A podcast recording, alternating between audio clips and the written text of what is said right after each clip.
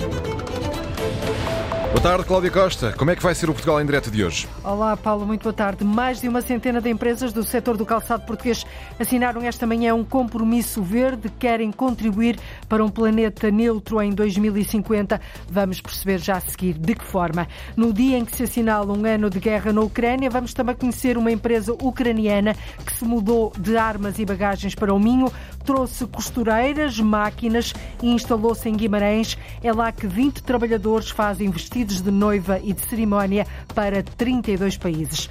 Um consórcio europeu liderado pela Bélgica vai estudar o uso do solo em cinco países para combater as alterações climáticas e a perda de biodiversidade. O Alentejo é um dos casos de estudo deste projeto europeu. O mau uso do solo pode acelerar o processo de erosão e desertificação que, de resto, já está a ocorrer no Alentejo. Nós vamos conversar com a geógrafa da Faculdade de Ciências Sociais e Humanas da Universidade de Lisboa e líder do projeto em Portugal, Francesca Poggi. Vai ser assim o Portugal em direto de hoje. A edição é de Cláudia Costa.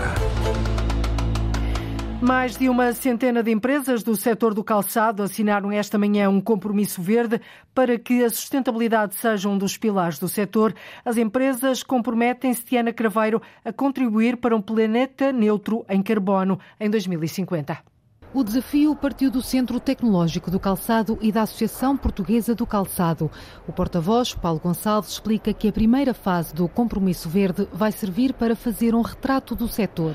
Numa lógica em que as empresas vão abrir as suas próprias portas, a auditorias independentes, vão definir planos de ação e depois, durante três ou cinco anos, terão naturalmente que cumprir esses planos de ação. Estamos a falar de eficiência energética, estamos a falar de consumo de água, de reutilização de algumas matérias-primas e, no final, Estando feita a radiografia do setor, estando feita a radiografia das empresas, naturalmente temos 3 a 5 anos para poder cumprir essas metas. O compromisso envolve todo o setor, desde os fabricantes de calçado, mas também de materiais, tecnologias e componentes. É o caso da Forever, como explica o diretor comercial Helder Maias. Nós também temos tentado desenvolver novas formulações. Em breve vamos apresentar uma borracha 100% biodegradável, provavelmente o primeiro artigo que surge nesta área com estas funcionalidades. Enquanto produtores de componentes, nós produzimos um componente, mas o, digamos a verdadeira transformação também acontece pelas marcas de calçado ou seja, em selecionar determinados componentes na lógica de sustentabilidade. A preocupação com a sustentabilidade já é visível também em algumas marcas de calçado. Na Ambitious, por exemplo, os processos de produção foram alterados para serem mais amigos do ambiente, como indica o responsável Paulo Martins. Portanto, nós já temos essa preocupação, aliás, isso está demonstrado nas nossas coleções, onde temos uma linha praticamente eh, dedicada à área da sustentabilidade. No nosso setor em concreto, falamos sobre a questão do reaproveitamento de materiais, falamos em utilização de materiais reciclados ou que sejam recicláveis pelo menos, biodegradáveis também. O porta-voz da Associação Portuguesa do Calçado destaca que o setor tem a ambição de ser uma referência internacional no desenvolvimento de soluções sustentáveis. Nós queremos de facto desenvolver uma nova geração de produtos. As empresas estão a investir de facto numa indústria de futuro, mas simultaneamente têm a necessidade de abrir as portas. Esta auditoria independente é muito relevante para nós percebermos o estado do setor, que caminhos podemos percorrer para que efetivamente possamos ser esta dita referência internacional. Ao assinar o documento, as empresas comprometem-se a reduzir a pegada ambiental e a conduzir a indústria em direção à economia circular. No fundo, comprometem-se a trabalhar em áreas como a eficiência energética, o consumo de água ou a reutilização de matérias-primas. O presidente da Junta de Freguesia de São Romão do Neiva, em Viana do Castelo, quer reunir o mais rápido possível com autarcas da região, com a Agência Portuguesa do Ambiente e com a Associação Rio Neiva para resolver de uma vez o problema das descargas ilegais no ribeiro de Ridival. As descargas são recorrentes. No início do ano passado, intensificaram-se junto à segunda fase da zona industrial do Neiva. O presidente da Junta, Manuel Salgueiro, diz que os poluidores ainda não estão identificados, mas não sobram dúvidas, diz, de que eh, de onde são feitas as descargas. Nós não podemos ter, meter todos os empresários no mesmo saco. Uh, o facto de, de, haver três ovelhas ranhosas ou quatro, uh, não podemos meter tudo, não podemos virar a árvore pela floresta. Agora, que uh, estamos bastante apreensivos, há ligações clandestinas eh, que neste momento é impossível de identificar pelo facto de, de, de, do, do Ribeiro estar entubado e passar por baixo de unidades fabris. O presidente da Junta, Manuel Salgueiro, diz que há empresas a prejudicar o parque empresarial, que conta com cerca de meia centena de unidades de vários setores de atividade. O autarca de São Romão do Neiva quer assim uma reunião urgente para resolver o problema pela via do diálogo, mas diz que teme uma posição mais musculada por parte das populações. Se não for por via de diálogo, eu temo o que é que possa acontecer. Na década de 80, eh, havia uma, uma tubagem que era, eh, que era direcionada ao Radival e, por sua vez, para o Rio Neva, eh, e as populações foram lá e arrancaram aquilo tudo. Eu temo que as pessoas estão bastante revoltadas, há, há campos agrícolas que, de cultivo que estão na margem do rio, do, do, rio, do Ribeiro Radival que neste momento as pessoas estão a abandonar de os cultivar porque eles estão completamente contaminados. A população vai se revoltar e nós não queremos isso. Nós queremos resolver, para já, queremos resolver pela via do diálogo. Descargas ilegais a poluírem o Ribeiro de Ridavau, numa freguesia de Viana do Castelo. Os autarcas querem uma solução imediata para o problema. Em dezembro do ano passado, a Agência Portuguesa do Ambiente informou que os problemas de poluição resultavam de ligações indevidas à rede de águas pluviais que está entubada. Por isso, diz, é difícil de identificar quem está de facto a poluir. A Câmara de Leiria vai investir cerca de 10 milhões de euros na reabilitação de duas escolas, a secundária Afonso Lopes Vieira e a Escola Básica Dom Dinis. Os projetos de renovação vão ser apoiados por verbas do Programa Comunitário 2030. As candidaturas decorrem até ao dia 30 de abril. O anúncio foi feito pelo autarca de Leiria, Gonçalo Lopes, que se comprometeu ainda a adiantar financiamento da obra caso as candidaturas não sejam contempladas, já que as escolas estão em muito más condições. São escolas, de facto, uh, importantes, têm muitos alunos, o nível de graduação é elevado e, portanto, na valorização das candidaturas no contexto da região centro, há a possibilidade de elas poderem ficar muito bem classificadas. Essa é a expectativa que temos. Independentemente de ter ou não apoio imediato, ela vai ter que ser apoiada. E, portanto, nem que a Câmara assuma o adiantamento dessa, de uma das obras se as duas não forem apoiadas, não temos, mas se uma for apoiada, outra não for, nós uh, comprometemos a avançar com as duas obras na garantia de que num futuro uh, nível de apoio ela possa ser incluída. Estas obras obrigam-nos a fazer toda uma nova escola temporária, que pode ser dentro da escola ou pode ser fora, enquanto a obra decorre, nomeadamente na Dom Dinis.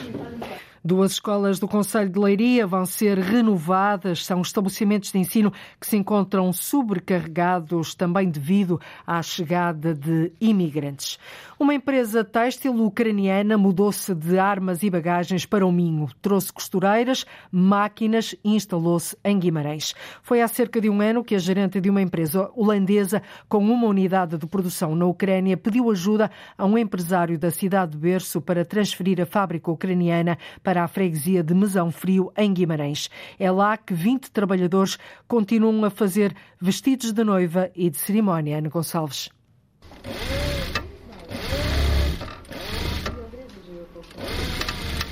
Os vestidos de noiva e de cerimónia são agora feitos em Guimarães. Há cerca de um ano que trabalhadoras ucranianas e mais de 40 máquinas de costura chegaram à cidade vimaranense para dar continuidade à produção da fábrica Lovelace. Miguel Pimenta, diretor da empresa em Guimarães, recebeu um pedido de ajuda da amiga e gerente da empresa holandesa para mudar a unidade de produção da Ucrânia para Guimarães. Uh, ao que respondi que sim, que estaria disponível para ajudá-la naturalmente, no que fosse necessário primeira parte, uma parte humanitária, porque era preciso receber as pessoas e tratar de tudo que é necessário para que as pessoas tivessem uma vida digna. E em Portugal, e, e apesar de muitas dificuldades, conseguiu-se tratar disso. E depois, mais tarde, montar uma empresa e, e colocar eh, as pessoas que já trabalhavam na Ucrânia a fazer a mesma coisa em Portugal. E é em Mesão Frio agora que fazem os vestidos de noiva e de cerimónia. Sergei Stugart é um dos 20 trabalhadores, é o único que fala português e diz que a adaptação e a aprendizagem da língua não foi nem está a ser fácil. Difícil, sim difícil. Não preciso, preciso tempo uh, para Uh, para falar português, para uh, uh, percebo pessoas, pessoas portuguesas. Mas é mais difícil falar para si? Falar, sim, muito difícil. A família veio com ele quando a guerra acabar, talvez regresse à Ucrânia. talvez, talvez. preciso terminado a guerra e depois já talvez eh, voltar na Ucrânia. Quanto ao futuro da empresa no nosso país, é para continuar no fim da guerra com trabalhadores portugueses ou ucranianos que decidam ficar em Guimarães. Da Ucrânia vieram as costureiras e as máquinas. A fábrica instalou-se em Guimarães.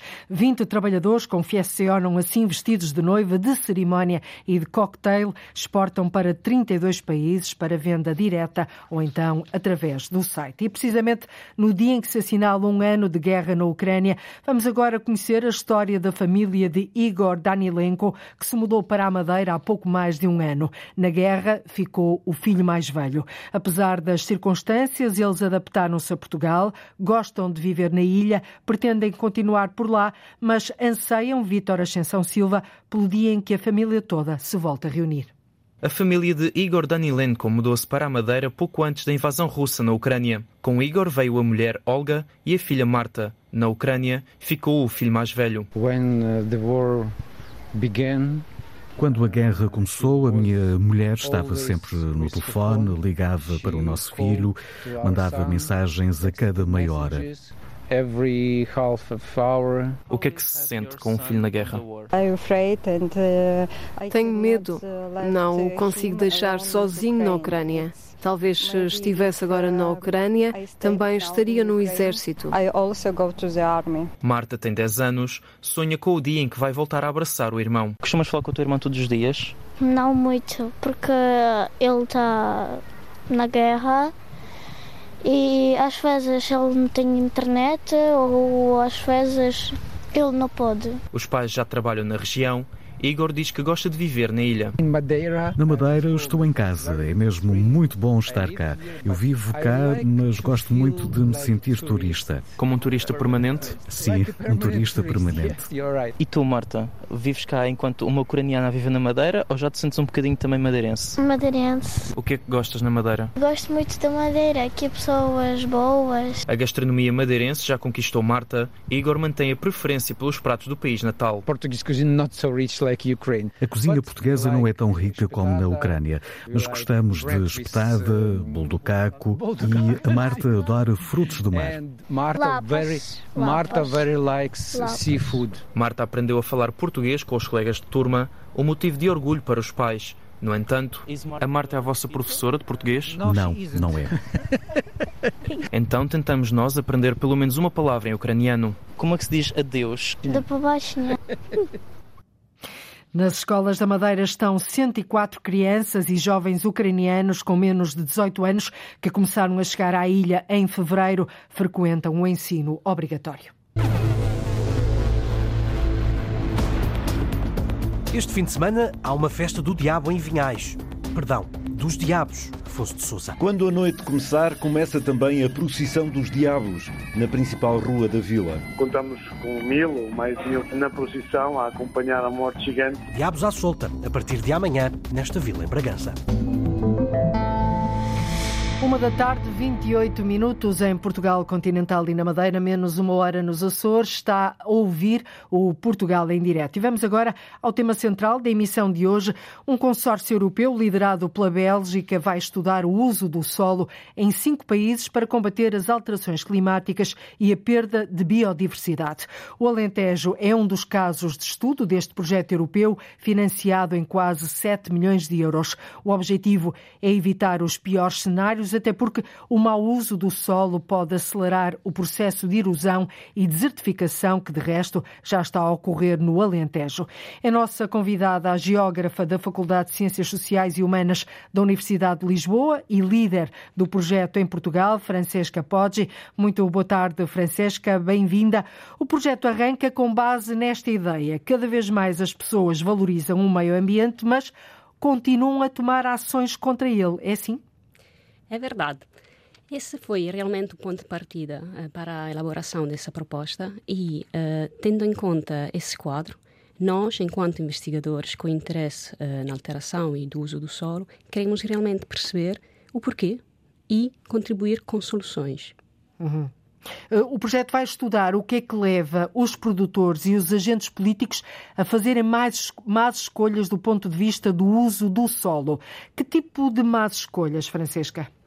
A ideia é tentar de reunir uh, um conjunto uh, relevante de stakeholders público-privados que possam ter ações que possam ser as mais diferentes, desde a questão, por exemplo, da expansão das estufas na zona litoral do Alentejo, uhum. desde a questão da agricultura muito intensiva que está a verificar-se na zona da Alqueva, nomeadamente a parte dos olivais, e que está a estender-se a outras zonas da região e outros casos, como por exemplo também aquele que se relacionam com a transição energética, nomeadamente centrais fotovoltaicas, uhum. a questão das pedreiras, que também é algo que existe. Muito no Alentejo. Não? É? Exatamente, e portanto são soluções que nós queremos envolvendo as pessoas. Portanto, pessoas Mas que pessoas, Francesca, quem é que vocês querem ouvir?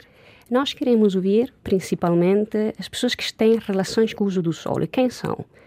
Há estudos políticos, como é óbvio, mas acima de, de, disso também a questão dos proprietários das terras, os agricultores, os arrendatários e também as pessoas que possam querer uh, ter algum desenvolvimento em termos turísticos ou mesmo de relação a energias renováveis e que possam ter impactos relevantes irreversíveis naquele que é o uso do solo e a paisagem. No seu entender, nesta altura, pode-se afirmar que o solo no Alentejo está a ter um mau uso, está a ser mal utilizado? Em parte, o solo do Alentejo já demonstra uh, uma certa fragilidade e é uma fragilidade que não é só a atividade humana, mas também as próprias mudanças climáticas estão a acelerar. Portanto, estas intervenções que têm que ser feitas têm que ser rápidas e têm de mudar alguns dos paradigmas recentes, como acabei de também descrever, que possam depois criar condições uh, que são irreversíveis. Uhum. Uh, Francesca, uh, o objetivo deste projeto, eu relembro que é um consórcio europeu que está liderar, liderado pela Bélgica, que vai estudar o uso do solo em cinco países para combater uh, então as alterações climáticas e a perda da biodiversidade. O Alentejo é um dos casos de estudo. Presumo avançaram para o Alentejo porque é o mais crítico, o mais grave em Portugal ou, tive, ou foi outra opção?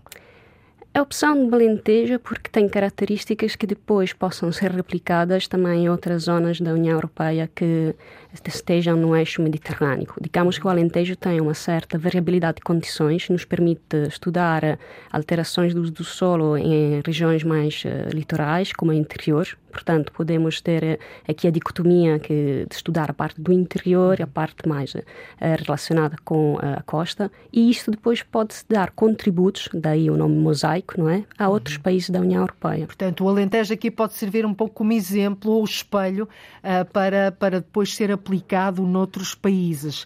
Uh, Francesca, uh, o objetivo então é criar cenários a partir desta análise que vocês vão fazer e depois potenciar políticas que promovam o uso do solo capazes de mitigar, ou seja, diminuir as alterações climáticas e evitar a perda de biodiversidade. Acredita que vai ser possível chegar a isto num prazo temporal de quanto tempo?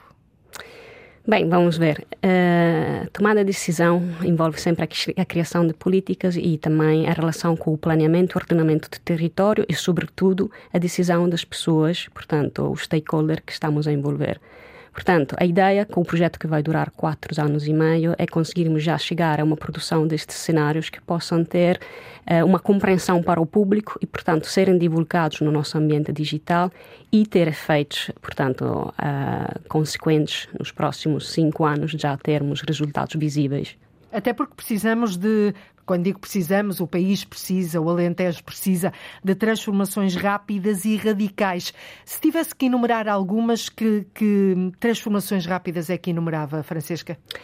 Hum, eu sou muito a favor da questão da transição energética, nós precisamos dela, mas sempre defendo o fato que tem de ser eh, com um equilíbrio. Portanto, o Alentejo, por exemplo, é uma região que tem muito potencial a nível solar e vejo a possibilidade de termos um uso equilibrado, mas que tem de entrar no ordenamento do território como um próprio zonamento para as energias. Ao mesmo tempo, vejo também a questão que é um património, que é a paisagem do, do, do montado e que tem que ser preservado. Portanto, uh, o ideal realmente é nós podermos elaborar modelos para a resiliência climática da própria região. Uhum. Um, eh, Francesca, se mudarmos o paradigma, os paradigmas do uso do solo, desta altura, nós poderemos mudar as tendências negativas atuais, aquilo que se está a verificar agora, uh, por exemplo, uh, com o processo de erosão e desertificação que já está bem uh, acentuado no Alentejo? Bem, nós temos, obviamente, de ter depois os resultados da nossa análise com o projeto, mas a verdade é que já existe muito interesse por próprias pessoas que, que vivem na região e que dela depende dos seus recursos e que têm todo o interesse de serem envolvidos para aprender realmente como possam gerir melhor o próprio uso do solo. Estou a falar de agricultura regenerativa, estou a falar de outras técnicas que possam ser aplicadas e que dão resultados no curto prazo. Uhum. Francisca, portanto, vão ser feitos inquéritos, já aqui falou de alguns agentes, eh, inquéritos e entrevistas a agricultores, empresários, autarquias da região do Alentejo, políticos, a Comissão de Coordenação e Desenvolvimento Regional do Alentejo e depois o que é que vocês vão fazer com esta informação? Vão reunir, vão entrevistá-los, vão reunir informação e que seguimento é que lhe vão dar? Exatamente, nós vamos fazer esta recolha uh, que vai dar-nos dados qualitativos e dados quantitativos. Depois vão ser feitas elaborações destes dados para podermos uh, elaborar os nossos cenários com base neste tipos de dados. Portanto, os cenários a ser elaborados serão cenários espaciais, económicos, sociais e poderão ser, poderão ser suportados com base nos dados que nós retiraremos das pessoas. Hum. Portanto, vocês vão uh, fazer aqui uma espécie de mosaico, como há pouco disse muito bem, vão uh, uh, elaborar estes cenários, mas depois a decisão final é uma decisão política. Em parte, uh, digamos que, obviamente, as políticas nos dão as orientações que depois têm que ser concretizadas. Digamos que uh, existe realmente uma necessidade de poder uh, dar suporte e informar melhor os decisores políticos, mas também fazer um processo de cocriação com eles. Uhum.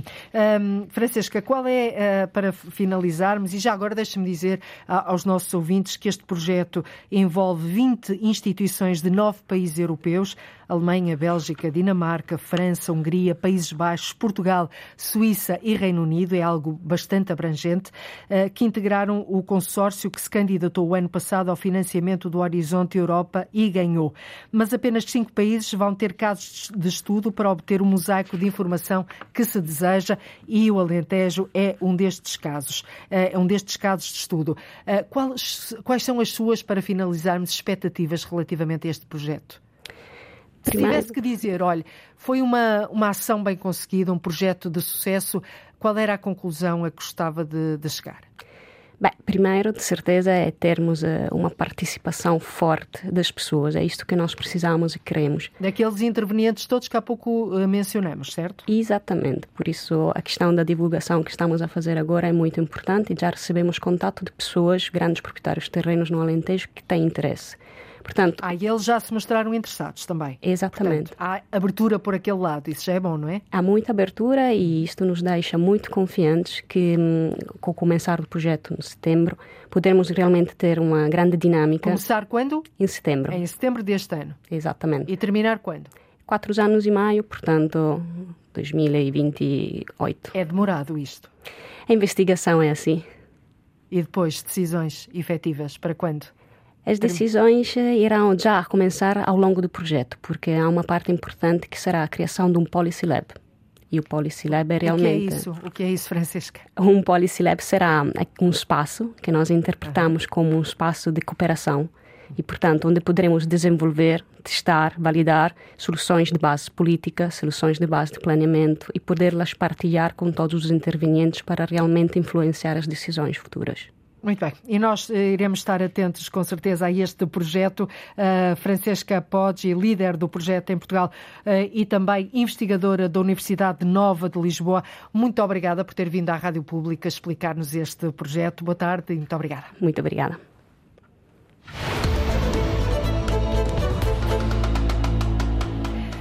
A adesão tem sido cada vez maior. Os bombeiros voluntários das 179 corporações do país recolheram 2.300 toneladas de pilhas, lâmpadas e equipamentos elétricos usados em 2022 e por isso vão receber 260 mil euros em prémios, o maior valor atribuído até agora pelo projeto Quartel Eletrão, isto como forma de recompensar as corporações pela dedicação à causa da reciclagem. Nesta sétima edição foram atribuídos diversos outros prémios. O principal é um carro novo de combate a incêndios que foi entregue aos bombeiros voluntários da Marante, Arlinda Brandão.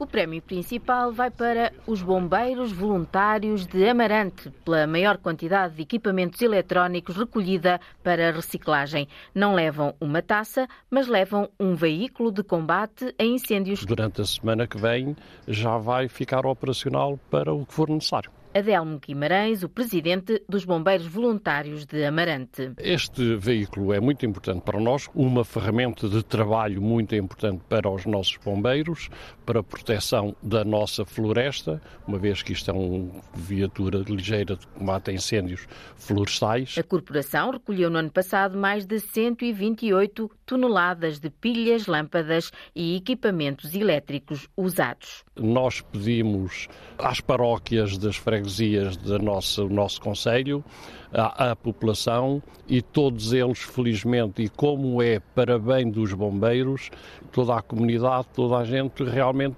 eh, colabora. Nesta sétima edição do projeto Quartel Eletrão foram recolhidas 2.300 toneladas destes resíduos e Ricardo Furtado, diretor-geral adjunto do Eletrão, diz que é agora atribuído o maior valor de sempre em prémios e contrapartidas financeiras, cerca de 260 mil euros. Todas as associações beneficiam de um apoio por cada tonelada de equipamentos elétricos e pilhas recolhido, 75 euros por tonelada que poderão utilizar em toda a sua atividade. Para além disso, temos vários prémios que vão desde cartões de combustível, prémios financeiros regionais para as associações que mais recolheram em cada região, que podem ser utilizados em equipamento de proteção individual e depois temos o Grande Prémio Nacional, que é um veículo de combate a incêndios para a associação que mais recolheu em todo o país. A adesão é cada vez maior e no ano passado participaram no quartel Eletrão 179 associações humanitárias de bombeiros voluntários. É um pouco mais de um terço das que existem no país, diz António Nunes, o presidente da Liga dos Bombeiros Portugueses cerca de um terço. Eh, o número tem vindo a crescer, mas é também preciso considerar eh, dois fatores. Haverá corporações que não têm condições para o fazer, do ponto de vista físico, não têm espaços, e por outro lado, haverá que intensificar uma campanha de sensibilização. Este ano já está a decorrer a oitava edição do Quartel Eletrão até 30 de novembro. Este é um projeto valorizado pela Liga dos Bombeiros Portugueses para reforçar a componente ambiental pelo impacto positivo gerado pela própria sociedade civil e também pelas empresas que entregam equipamentos antigos e, igualmente, pela oportunidade que dá aos bombeiros de se equiparem. Depois de vários anos escondidas no meio do mato, as ruínas do mosteiro do Santo Sepulcro, em Penalva do Castelo, voltaram a ver a luz do dia. Data do século XII, este mosteiro foi o primeiro a ser construído na Península Ibérica e já em fevereiro foi reclassificado como Monumento Nacional. Está a ser recuperado e deverá estar concluído no próximo verão. Fátima Pinto. Estava envolto no manto de silvas que em 2022 começaram a ser desbravadas. Hoje já é possível ver o que resta do Mosteiro do Santo Sepulcro, em Penalva do Castelo. A importância do monumento, agora em ruínas, é descrita pela arqueóloga Fátima Costa. Fundado no século XII, sendo o primeiro mosteiro da Ordem do Santo Sepulcro em Portugal e na Península Ibérica. Pronto, apesar dele ter tido, ou seja, uma história preenchida e toda uma série de vicissitudes, né? Portanto, isto ainda era habitado há coisa de 20, 25 anos atrás, portanto, morava aqui gente, havia um caseiro que cultivava as terras, portanto, todas estas paredes têm uma história intrínseca, não só as paredes, como também o próprio chão que pisamos, não? É? Portanto, eu posso vos dizer que no sítio e no, onde está a capela, Portanto, há um conjunto de oito sepulturas escavadas na, na rocha. A obra de reconstrução começou em setembro passado. Agora é tempo de juntar peças e reescrever a história. Imaginem isto como um puzzle é? que, que neste momento faltam peças e nós estamos aqui para tentar uh, descobrir onde é que essas peças estão e ir completando o puzzle de forma a conseguirmos contar a história desde o século XII. A maior das surpresas é, é o, encontra-se relacionado com o número de sepulturas escavadas na rocha, que é muito maior àquilo que estava publicado e que era conhecido. Inclusivamente temos uma pré-existência da época romana neste mesmo sítio, incorporado numa das paredes estava uma pequena área romana, que agora está a ser estudada. Já durante o mês de fevereiro, o Mosteiro do Santo Sepulcro ou de Águas Santas foi reclassificado como Monumento Nacional. Era um objetivo da autarquia há 10 anos.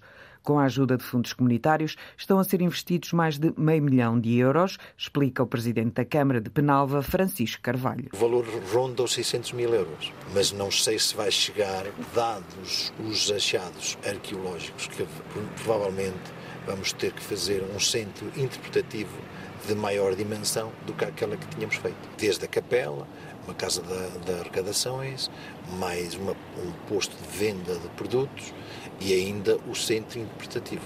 No verão deste ano já deverá ser possível visitar o monumento, situado na freguesia de Trancoselos, em Penalva do Castelo. E hoje voltou a ver luz do dia as ruínas do Mosteiro do Santo Sepulcro, em Penalva do Castelo, distrito de Viseu. Foi, de resto, o primeiro mosteiro a ser construído na Península Ibérica. O calcário de Ansan, vulgar, vulgarmente conhecido como Pedra de Ansan, está a ser alvo de uma candidatura a Património Mundial, mais concretamente à designação de Pedra Património Mundial.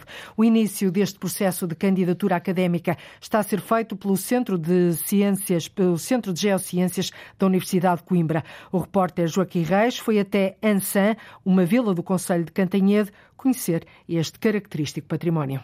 No município de Cantanhede, Ansan é a terra famosa pela sua pedra calcária, utilizada desde a Idade Média, passando pelo Renascimento até aos nossos dias, seja em monumental arquitetura ou em artísticas esculturas, e não só em Portugal, como no Brasil e até na Catedral de Santiago de Compostela, na Galiza, em Espanha. O reconhecimento do calcário de Ansan como pedra património mundial é um projeto que junta a Universidade de Coimbra e a autarquia de Catanhete. Na freguesia de Ansan, o impacto económico, não sendo como antigamente, continua significativo, mas, desde logo, segundo o presidente da Junta de Freguesia, Cláudio Cardoso, há que distinguir os diferentes tipos de calcário. Há o calcário branco, o amarelado e há o azul. O azul é mais duro, não dá para a escultura, mais utilizado para calçadas. Eh, o amarelado, chamado pedra rachão, que é apenas para obras. Quando falamos de pedra Ansan, fala-se mais aquela pedra branca branca, que era única e singular a nível nacional. Mais macia? Muito macia. Com canivete fazemos uma obra de arte. Ainda se consegue aproveitar pedras para fazer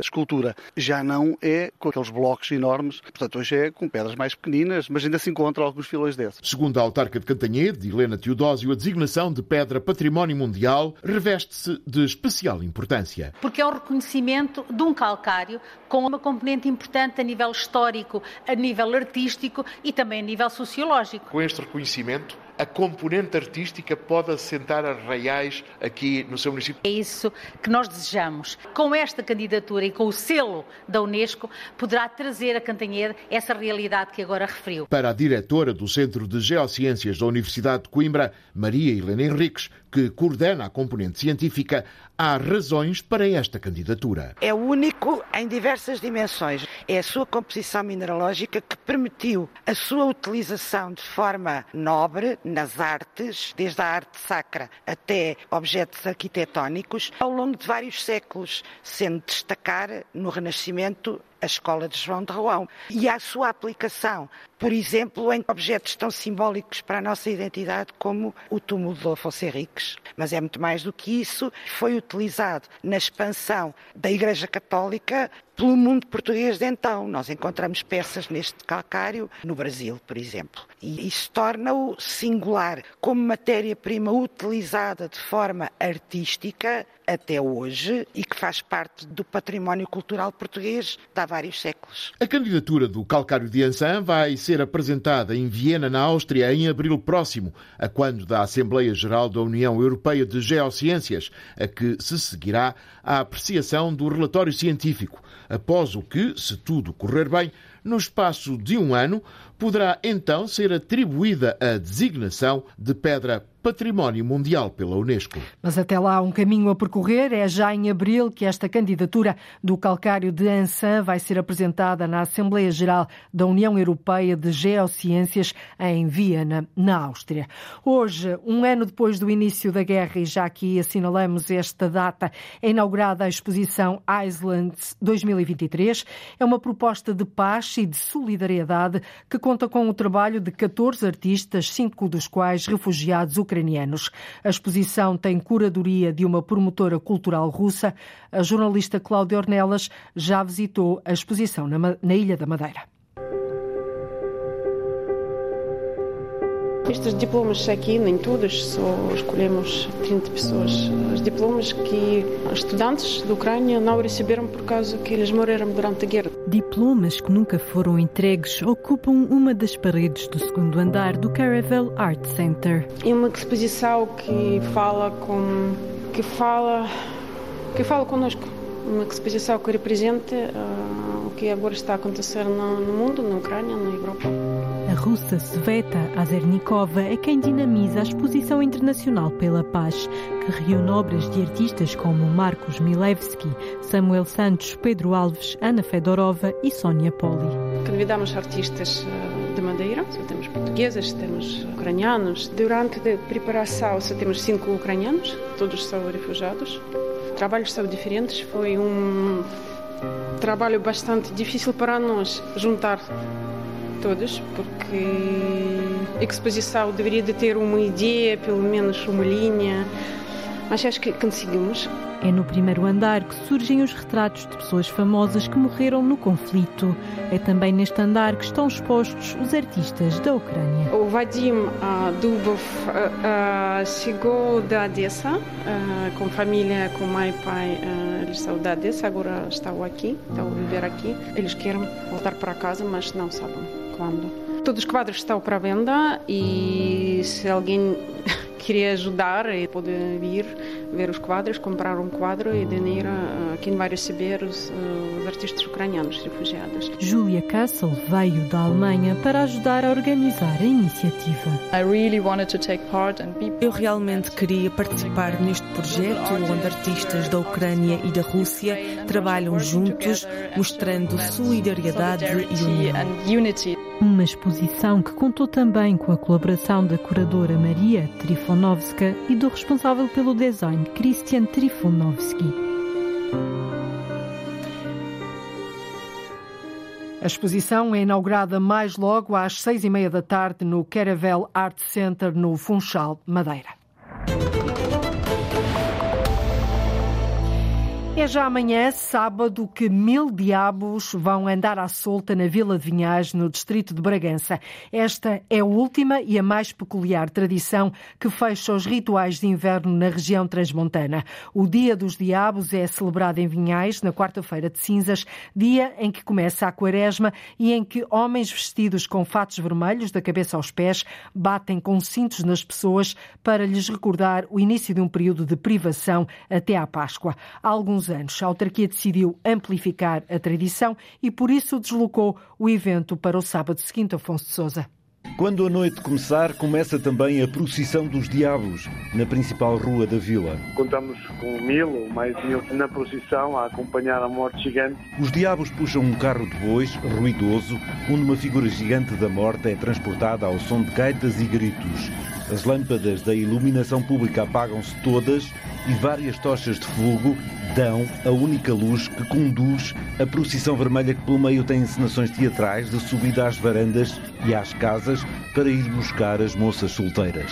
Aquilo que os mais antigos nos contavam e deixaram relatos do que acontecia, que eram diabos que subia às janelas, arrombava portas para apanhar as moças para levar ao julgamento à pedra e as obrigar a recitar ladainhas pagãs. E, no fundo nós vamos recriar isso, vamos para uma carroça própria para, para enjolar, assim podemos dizer, as raparigas capturadas e as ao julgamento final, que será no Arrabolo, antes da queima da morte. Artur Marques é o variador da cultura da Câmara de Vinhais. No Largo Maior da Vila haverá ladainhas e muito fogo com a queima da morte num ambiente de inferno. Toda escura, com a iluminação vermelha, em representação do inferno, uh, iremos queimar a morte já que o amontolhado que mais um ano irá afastar. É, no fundo, esse o pergaminho da tradição. Depois de purgados os males, a noite continuará com comes, bebes e músicas diabólicas num espaço próprio para festejar a preceito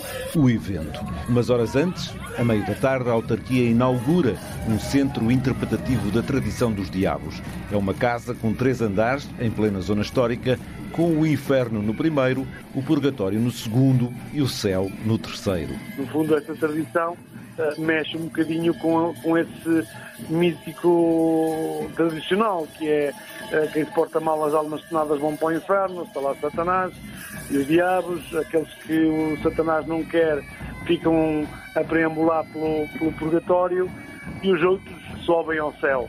E temos um, um centro educativo que vai estar a explicar no fundo, esta tradição em homenagem aos Dias dos Diabos.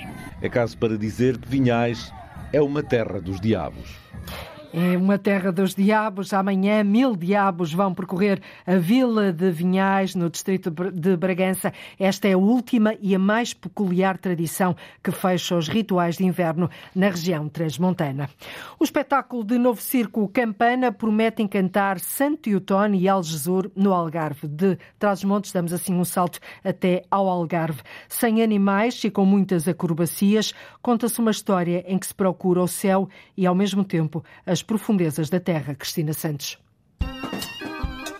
Chamam-lhes extraterrestres. Não são da ordem humana, são, eles são quatro personagens, têm nomes, o Tomás, o Bastien, Titune e Bonaventure, que estão os quatro à procura das profundezas dos cumes. Madalena Vitorino, uma das programadoras do Lavrar o Mar, sobre o espetáculo Campana. Eles ascendem, sobem e descem e uh, há, uma, há, há, um lado magnetizante uh, que, eles, que eles nos proporcionam e, e, esse, esse lado magnético de não podermos deixar de estar a olhar e de estar presos a eles uh, trazem-nos depois numa, numa, numa experiência de emoção que tanto pode ser Uh, ter vontade de chorar como ter vontade de rir muito. A performance de Novo Circo surge em São Teotónio e Algesur pela companhia francesa Cirque Trotola. Esta companhia francesa está na origem da criação da linguagem do Novo Circo,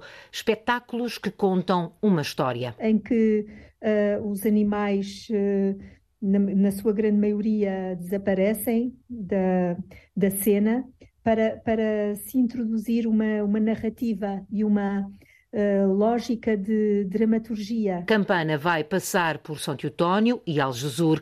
Madalena Vitorino admite o propósito destas escolhas. Queremos que a nossa programação seja um ponto de encontro de mundos humanos, das pessoas portuguesas que aqui nasceram, as que vêm das grandes cidades para ver estas companhias magníficas, a, a população estrangeira que aqui vive, a população estrangeira uh, rica e abonada que aqui vive em, em, descanso e a população estrangeira que está aqui a trabalhar de forma duríssima para sobreviver e encontrar uma vida melhor, como é o caso da população asiática que aqui está neste território. E que seja possível desatar os nós. Campana, espetáculo de novo circo em Santo Eutónio, Odmir, este fim de semana e também no próximo, no outro, nos dias 4 e 5 de março, no recinto superior da Feira das Atividades Culturais e Económicas do Conselho de Odmira. Depois, a tenda vai ser montada em Algesur, Algesur a partir do dia 11 de março.